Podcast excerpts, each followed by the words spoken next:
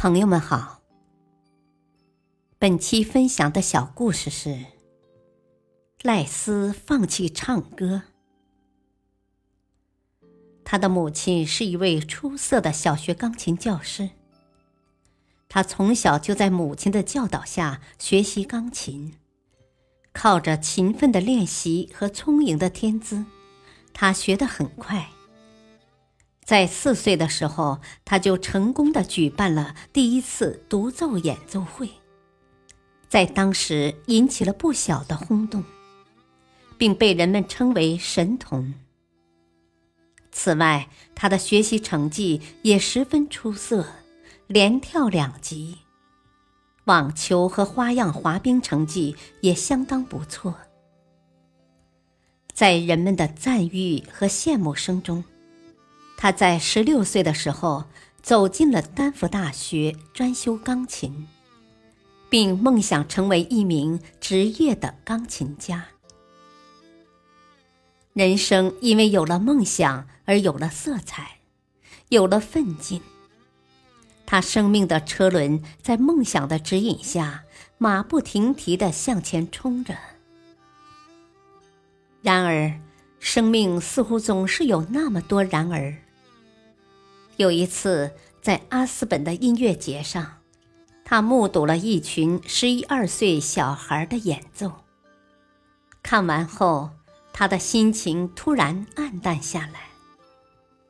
啊，这些高难度的乐章，我要练习一年才能弹好，而这群刚刚十一二岁的小孩子，只看上一眼就能弹得这么好。我这一辈子都不可能达到这种境界了，我想我永远不能在卡内基大厅演奏了。苦苦追求并为之奋斗了十几年的钢琴演奏事业，那一刹那在他的心里土崩瓦解。人们曾经那样相信他将成为乐坛翘楚，而他却转变了，放弃了。他转而发现自己对国际政治非常感兴趣，一种无法释怀的情愫深深地吸引着他。他转而学习政治学和俄语等课程，并最终找到并实现了他新的梦想。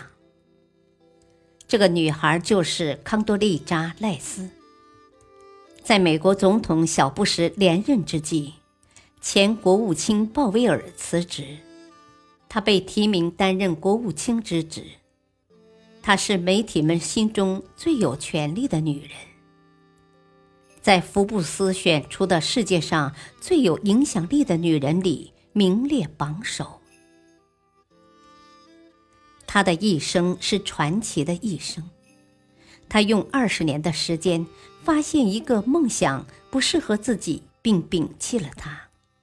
然后用接下来的时间追求真正吸引自己的梦想，并实现了它。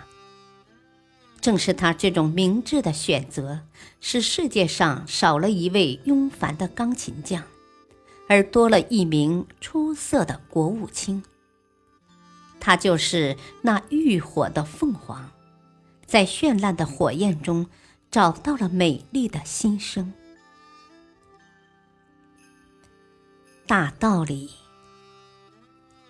有一个属于自己的梦想，并为之奋斗，且百折不挠，是一种可贵的执着和勇气。但是，能发现花费了自己大量时间和精力的梦想不适合自己，并摒弃它，则是一种令人仰望的魄力。这是一种精神，它使我们的生命。美丽的延续。感谢收听，再会。